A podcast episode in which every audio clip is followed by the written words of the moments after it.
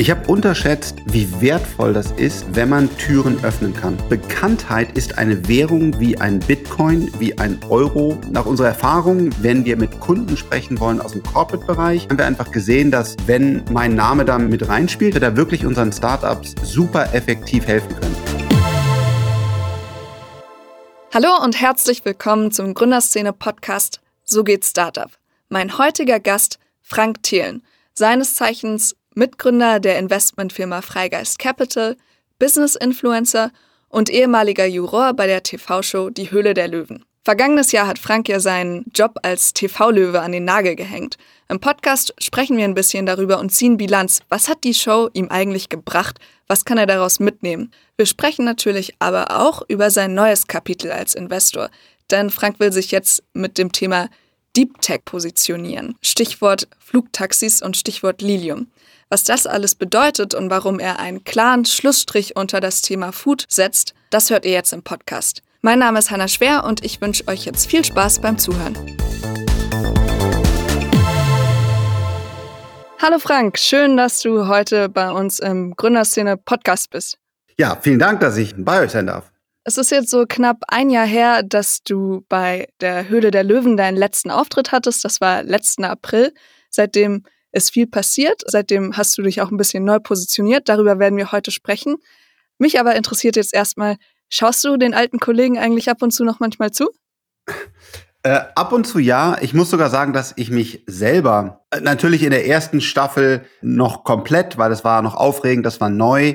Danach muss ich aber sagen, in den danach folgenden Sendungen habe ich es einfach zeitlich nicht immer geschafft. Also ich finde es echt eine tolle Sendung. Ich finde auch die amerikanischen Kollegen super gut auch in Englische oder jetzt auch in Österreich, wo der Florian Geschwandner dabei ist. Aber meine Zeit ist einfach so knapp, dass ich mich weder selber gesehen habe, noch jetzt die Kollegen regelmäßig sehe.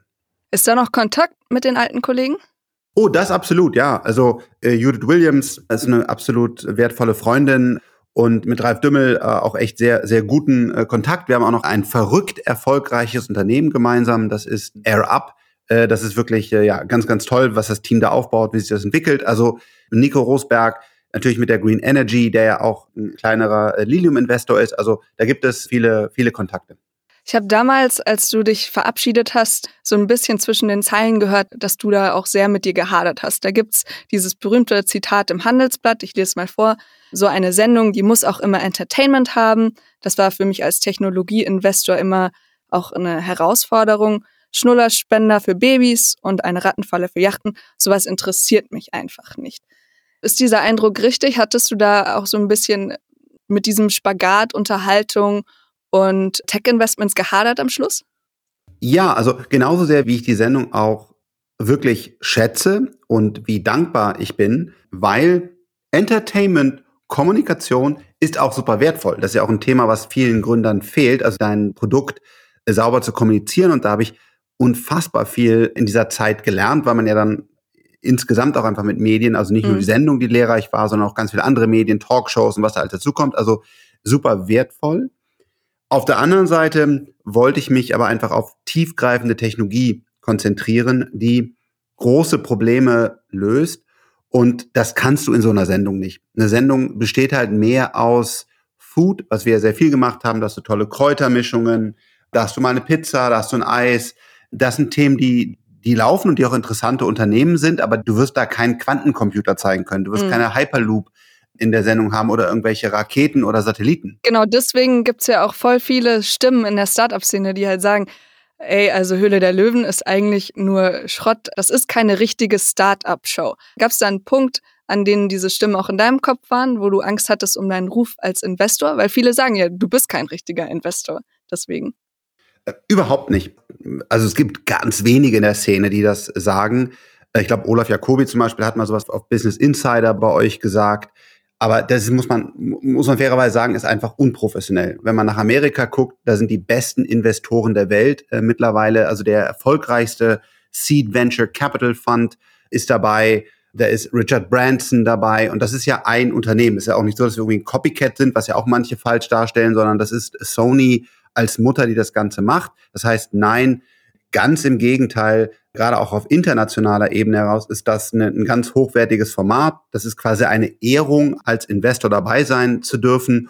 Und äh, deswegen zu sagen, man ist kein professioneller Investor, da spielt, glaube ich, der Neid mehr mit als jetzt wirklich eine, eine professionelle Meinung. Neid auf was?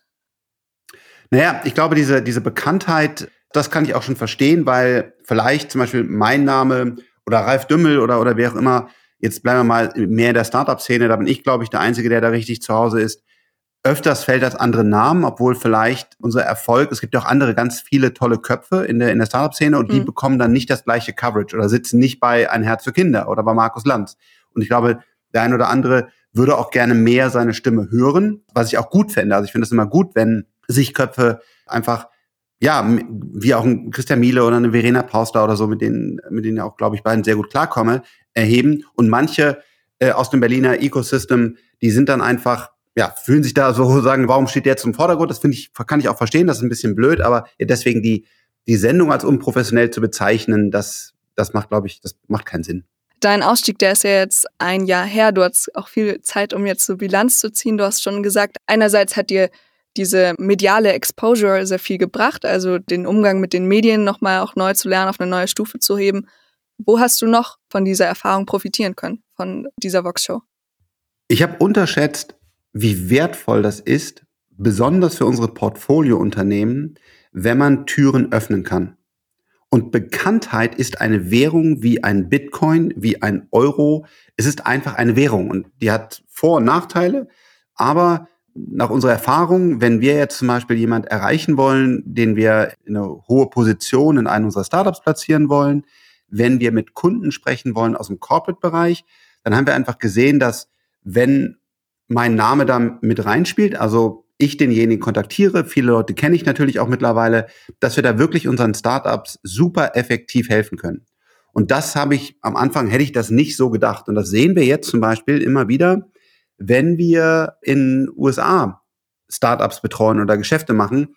Da merkt man auf einmal dieser, dieser Faktor, hey, wir können doch eigentlich mit jedem relativ schnell sprechen. Der ist nun mal da nicht da, muss man, also klar, das natürlich ist einfach nur, nur im Dachraum. Und das hätte ich mir am Anfang nicht so, die hätte ich jetzt nicht so eingeschätzt. Also es ist wirklich eine, eine wertvolle Ergänzung, schnell Türen für Portfoliounternehmen aufmachen zu können. Und wie sieht's von der Business-Seite aus? Also wenn wir uns mal Return on Invest von deinem Höhle der Löwen-Portfolio angucken? Da kann man auch wieder verschieden drauf gucken.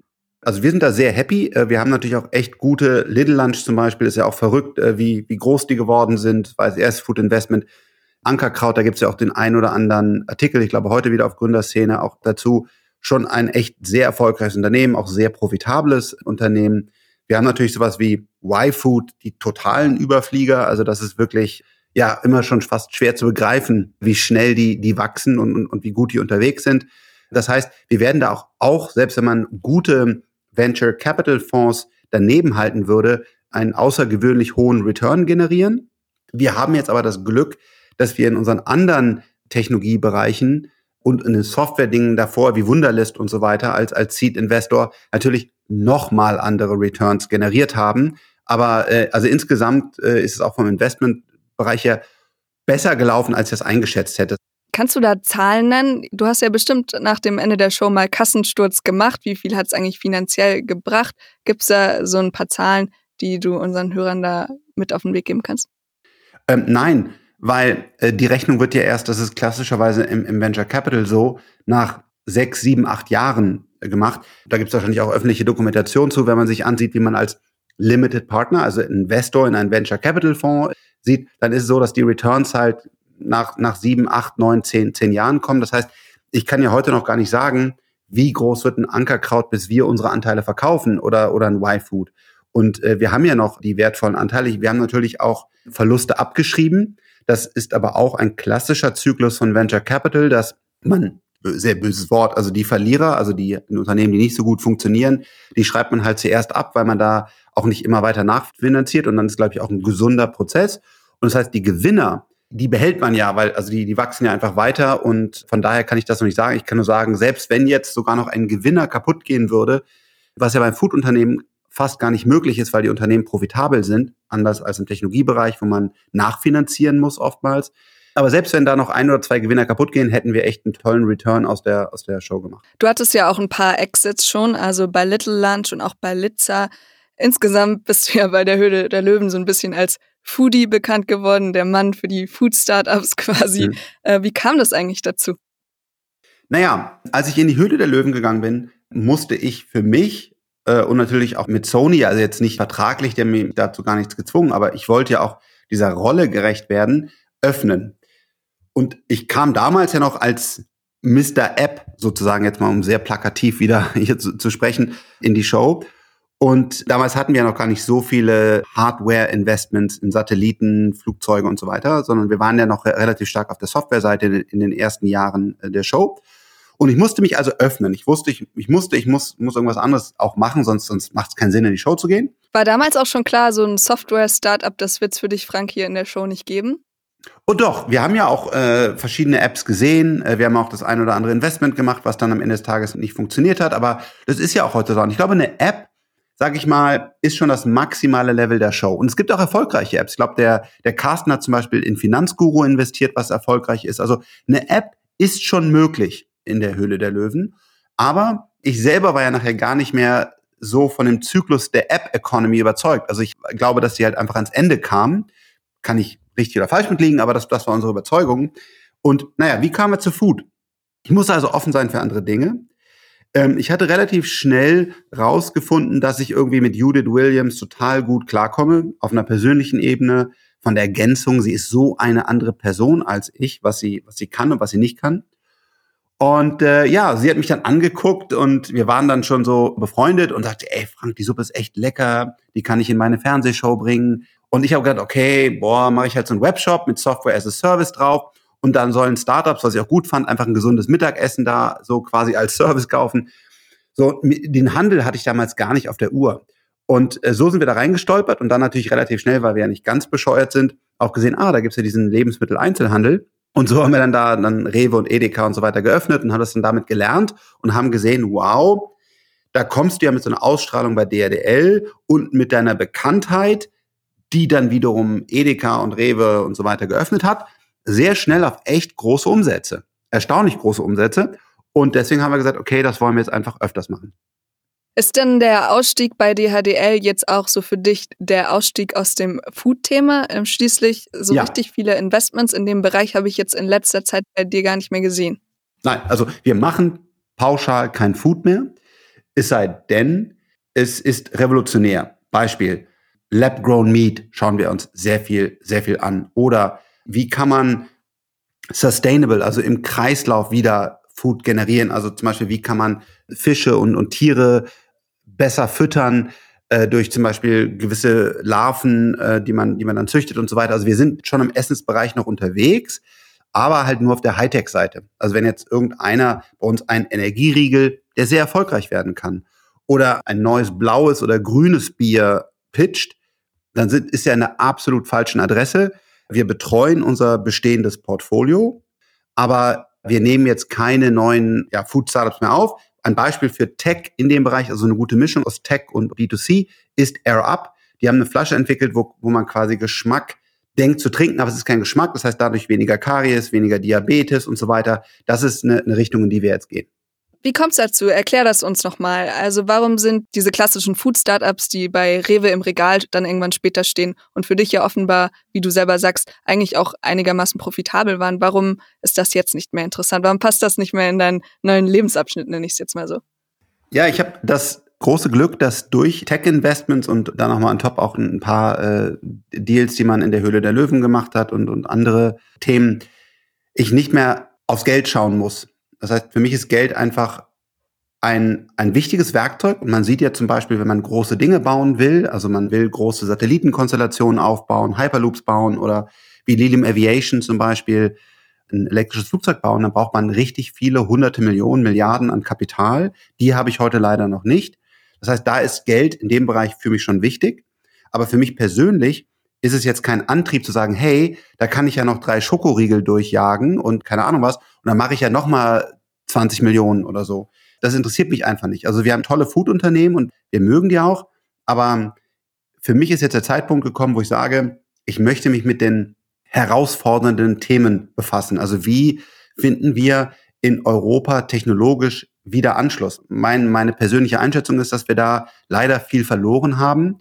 Ob es um New Space geht, also Weltall, ob es darum geht, wie wir Energie verwalten, ob es darum geht, AI, Quantencomputer.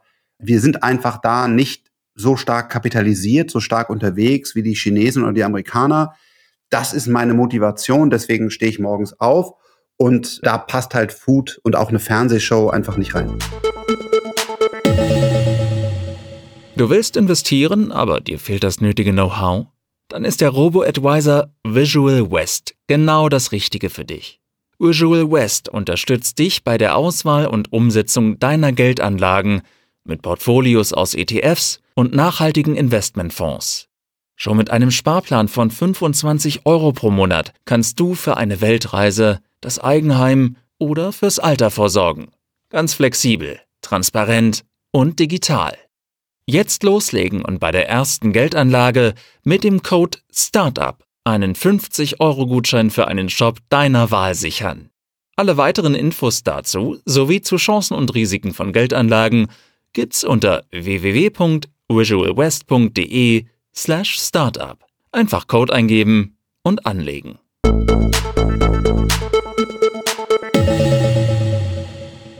Du versuchst dich ja jetzt als Deep Tech Investor quasi zu positionieren, hast auch gerade schon ein paar Sachen angeklungen, die für dich jetzt interessant sind. Erklär nochmal, was heißt das eigentlich? Was heißt das jetzt für deine Strategie bei Freigeist? Wir haben hier im Partnerkreis im Team sehr bewusst irgendwann diskutiert, wollen wir neben Food, womit wir echt gute, gute, wunderschöne Returns generiert haben, zum Beispiel auch noch Software as a Service machen. Da kommen wir klassischerweise her. Wir sind ja auch noch, weil einfach ein sehr enger Freund von mir ist, äh, bei Pitch und bei Superlist von Christian Reber ähm, investiert, auch ganz tolle Unternehmen, unfassbare Werteentwicklung. Wollen wir das weitermachen? Das können wir eigentlich. Da haben wir quasi dieses Template, den Cookie Cutter, das, das können wir. Oder trauen wir uns jetzt den Wechsel zu, wirklich nur noch die großen Herausforderungen, die wir so sehen, zu lösen. Also natürlich Unternehmer. Wir sind ja selber nicht Unternehmer, sondern andere Gründer, Persönlichkeiten, die an diesen Themen arbeiten, zu unterstützen. Das hat natürlich ein ganz anderes Risikoprofil. Das benötigt auch danach in der nachfolgenden Finanzierungsrunden, wir sind ja ein Frühphaseninvestor, deutlich mehr Geld. Und es ist deutlich anstrengender, weil man ja dann wirklich auch diese Batterietechnologie, den Satelliten oder die Rakete im Detail verstehen muss. Du brauchst also ein breiteres Team, musst viel tiefer in die Cases reinarbeiten, als jetzt zu sagen, der Schokoriegel hat die Eigenschaft, das wird gerade gefragt, Rewe und Dings wollen einen Listen, also haben wir diesen Umsatz. Was heißt das auch für Freigeist? Also wie habt ihr euch jetzt im vergangenen Jahr und vielleicht auch schon davor konkret umgebaut? Wir haben mehr Technologie an Bord geholt. Wir haben das Team dort erweitert und erweitern es noch. Wir haben Partnerschaften mit den Technologieuniversitäten aufgebaut und verwenden mehr Zeit darin, auch mit, mit anderen führenden Köpfen im Quantencomputerbereich, im CRISPR-Cas9-Bereich und so weiter, Fraunhofer-Instituten und was da alles gibt, damit zu befassen. Das heißt, wir sind nicht mehr so sehr auf der, auf der Marketingseite, sondern versuchen, ja, diese Trends, Technologien zu, ver zu verstehen. Das hat sich schon äh, dann stark gewandelt. Welche Technologien sind diese bahnbrechenden Technologien, von denen du sprichst, auf die du jetzt gehen willst? Kannst du das mal aufzählen?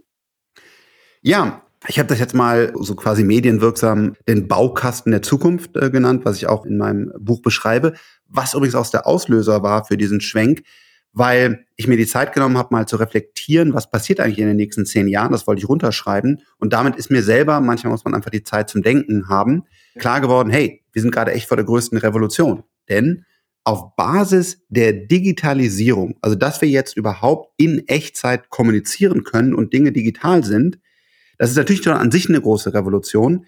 Sie ermöglicht aber noch die nächste Welle, nämlich wenn man jetzt sieht, zum Beispiel dieses äh, Decentralized Finance, also Blockchain Distributed Ledger.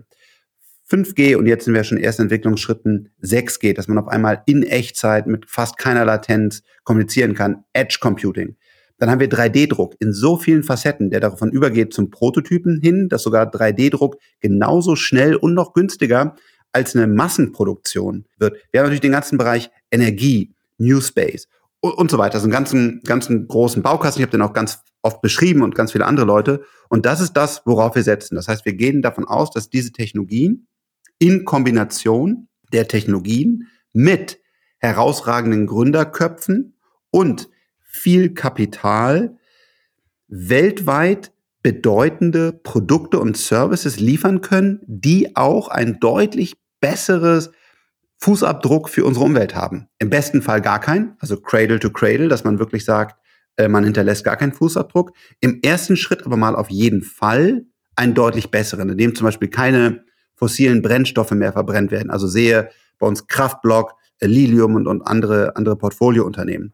Und das ist das, wo wir einfach so von begeistert sind, dass jetzt diese Möglichkeiten entstehen und dass kluge Köpfe echt bessere Lösungen anbieten können.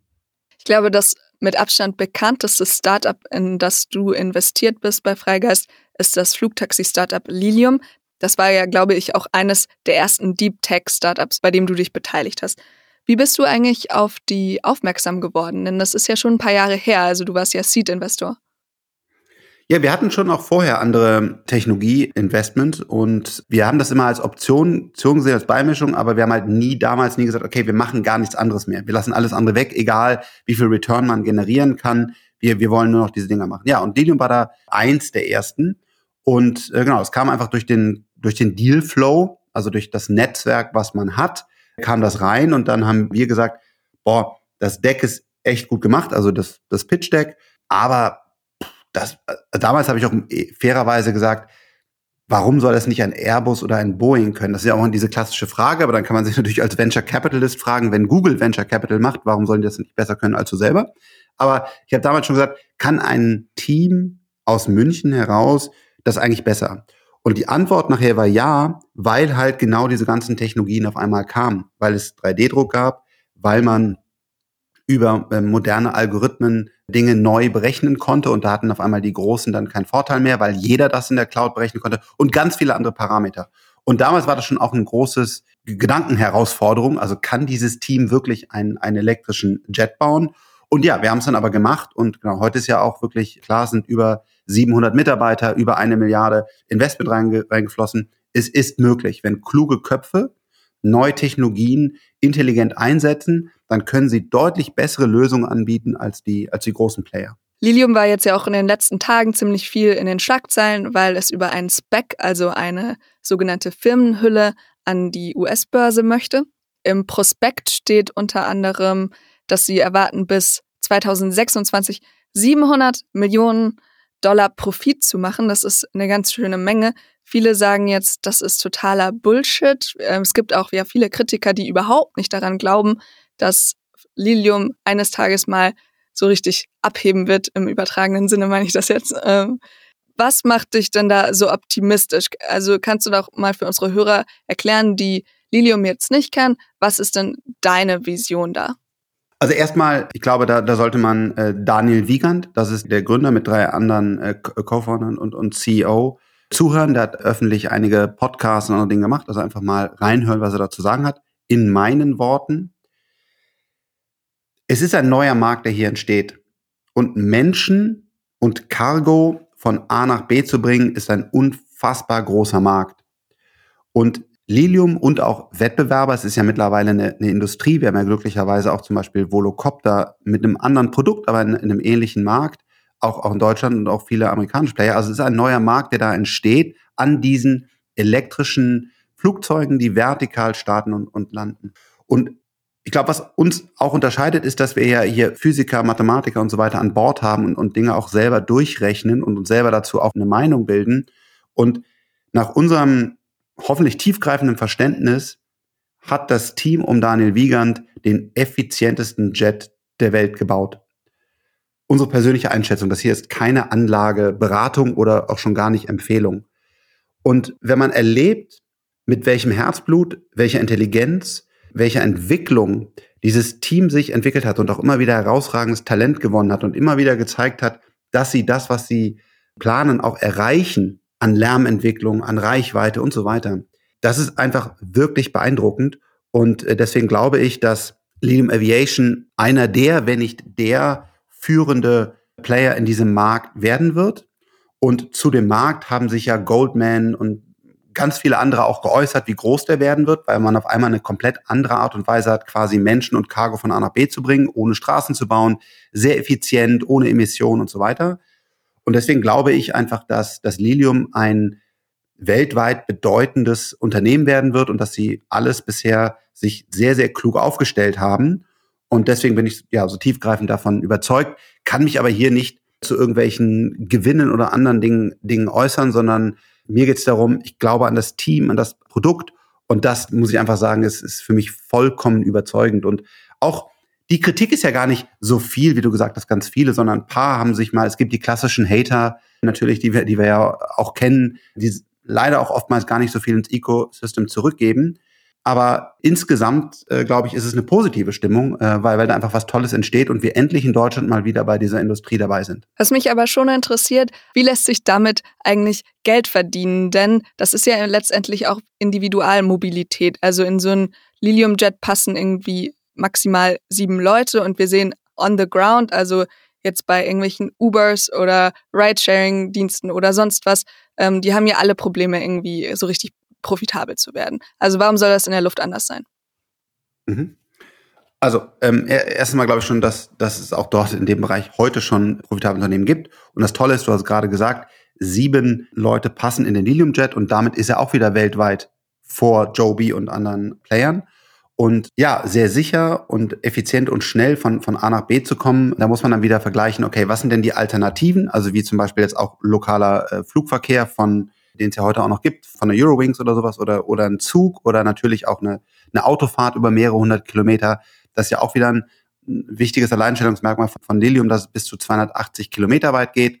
Und da liefert das Prospekt, wer da gerne einsteigen will, glaube ich, sehr viel detaillierte Informationen. Das wird nach unserer Einschätzung ein hochprofitables Business.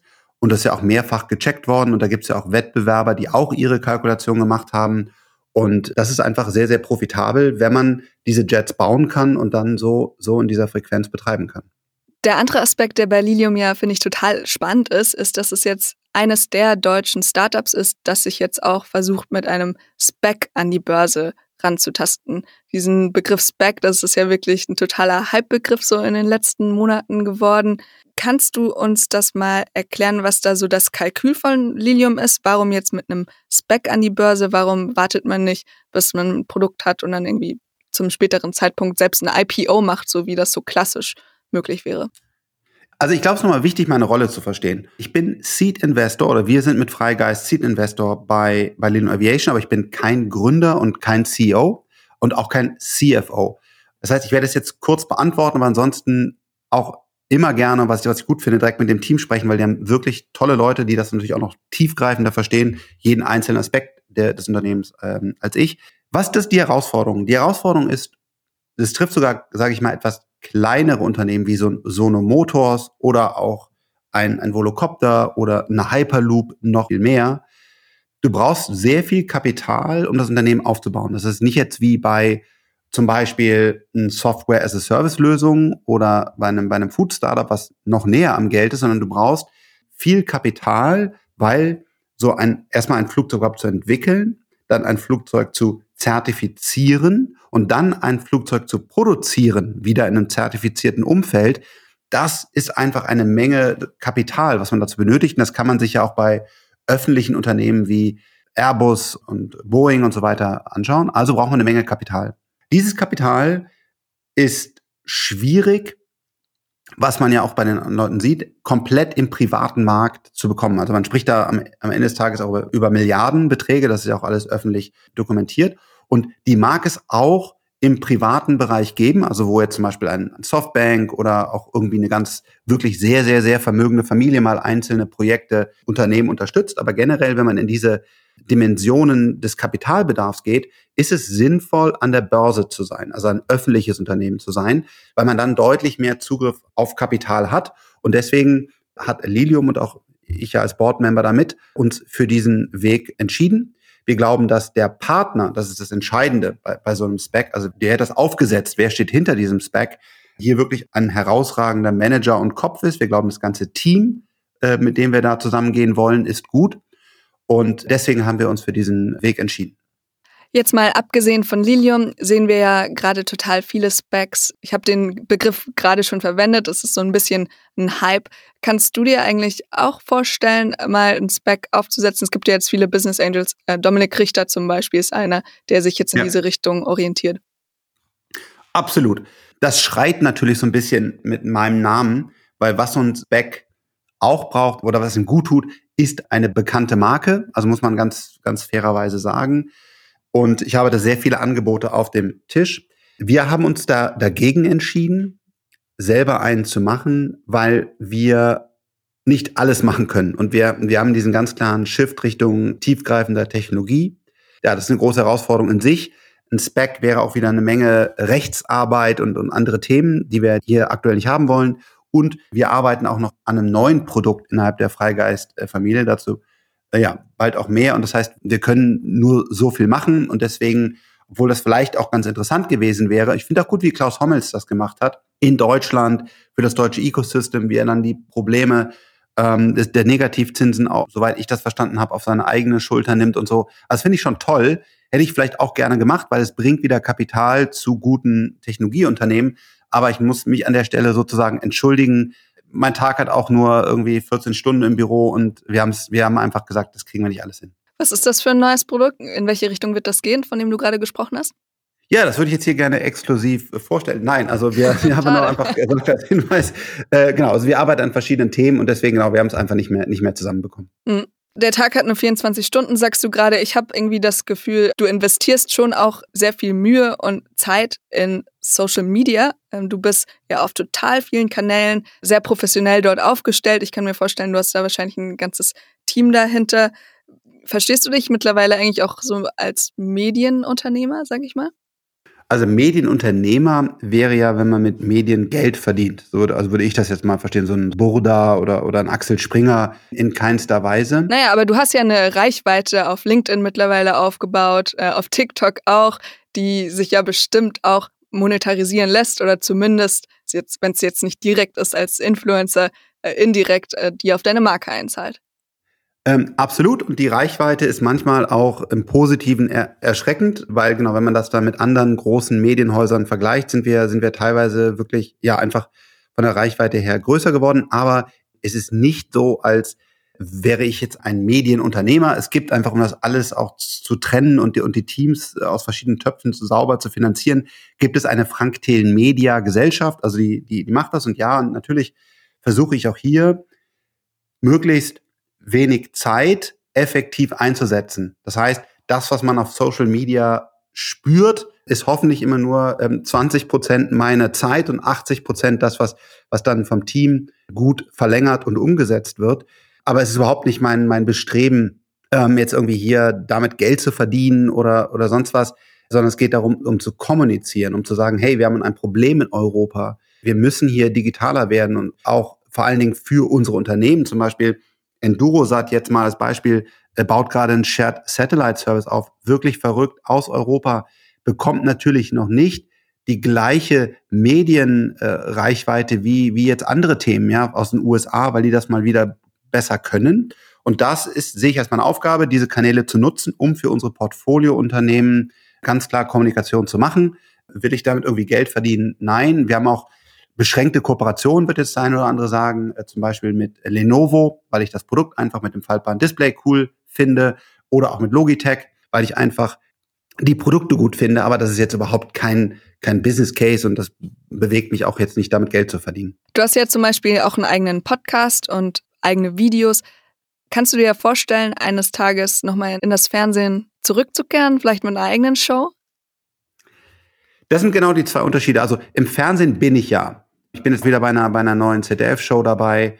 Aber das sind halt Dinge, wo genau das, wo irgendwie Door-to-Door -door ich irgendwie vier Stunden brauche, weil zum Beispiel hier in, in Kölner Studios aufgezeichnet wird.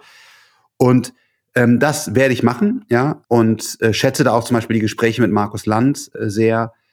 Aber ich kann mir aktuell nicht vorstellen, wobei wir da natürlich auch viele Angebote haben, jetzt noch mal eine eigene eigene Show zu machen. Also es gab mal ein Angebot von einem ja auch von, von, von einem der reichstärksten Sender.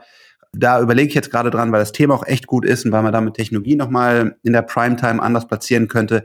Aber erstmal ist es eigentlich nicht die Ambition, sondern ich versuche es abzublocken. Aber wenn die Angebote zu, zu attraktiv werden und man wirklich damit einen Impact haben könnte, nochmal in der Politik und an anderer Stelle für Technologie aus Europa werben zu können, äh, dann mag ich schwach werden. und äh, wie konkret ist das? Äh, da müsste ich jetzt wieder mein Team fragen. Ähm, da bin ich gar nicht sozusagen auf Ballhöhe, aber ich glaube, das ist ein relativ konkretes Angebot und das werden wir jetzt irgendwann mal entscheiden. Okay. Also vielleicht äh, Frank Thelen zurück in der Primetime mit eigener Show 2021 oder nächstes Jahr. Fände ich auf jeden Fall total spannend. Zum Schluss ähm, Podcast stelle ich eigentlich allen meinen Gästen immer noch eine Frage. Und zwar, was bereitet dir gerade Bauchschmerzen und was macht dich gerade total happy und excited so für die Zukunft? Bauchschmerzen bereitet mir Deutschland, größer gefasst Europa, weil wir uns leider unmutig bewegen. Mein Gefühl ist, wir versinken in, in Bürokratie. Ähm, wir sind sehr ineffektiv. Wir sind teilweise mutlos, also wo man zum Beispiel so eine DSGVO nicht mal deutlich reduziert, um wichtige Daten über Ansteckungen und so weiter zu bekommen. Wir sind nicht progressiv, wenn es darum geht zu impfen, sondern wird darauf geachtet, dass irgendwie Feiertage sind. Also das macht mir wirklich Sorge, weil China, USA sehr, sehr aktiv. Also das eine vom Staat getrieben, das kann man gut oder schlecht finden. Das andere einfach durch tolle Köpfe, Elon Musk, Jeff Bezos und so weiter. Wir alle kennen sie, getrieben, große Unternehmer. Und wo bleibt da Europa? Ja, wo werden wir, wo werden wir stehen? Das macht mir, macht mir schon große Sorgen. Wir müssen jetzt irgendwie aufwachen. Und das ist, das ist eine große, große Herausforderung.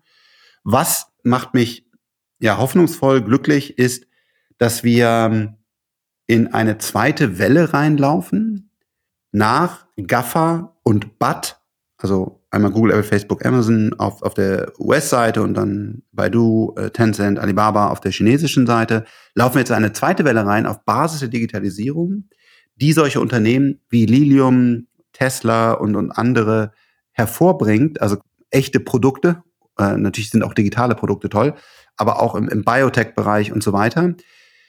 Und hier, glaube ich, haben wir eine Chance, hoffentlich, dass wir da europäische Champions aufbauen können, dass wir diese nächste Welle nicht komplett wie die Internetwelle und die Cloudwelle und so weiter einfach im Tiefschlaf verpennen, anders kann man es nicht sagen, äh, sondern dass wir diese Welle jetzt mitnehmen und das macht mich hoffnungsvoll und da versuche ich einfach jeden Tag meinen kleinen Baustein äh, dazuzulegen, damit vielleicht hoffentlich im Gesamten dann ein, ein europäisches schönes Bild entsteht. Frank Thelen, vielen Dank, dass du heute da warst und uns ein bisschen was über das neue Kapitel nach Höhle der Löwen erzählt hast. Und liebe Hörerinnen, liebe Hörer, schön, dass ihr bis zum Ende dabei geblieben seid. Wie immer gilt, wenn ihr Fragen, Anmerkungen oder Kommentare habt, dann schreibt uns einfach eine Mail an podcast.gründerszene.de. Und damit ciao und bis zum nächsten Mal.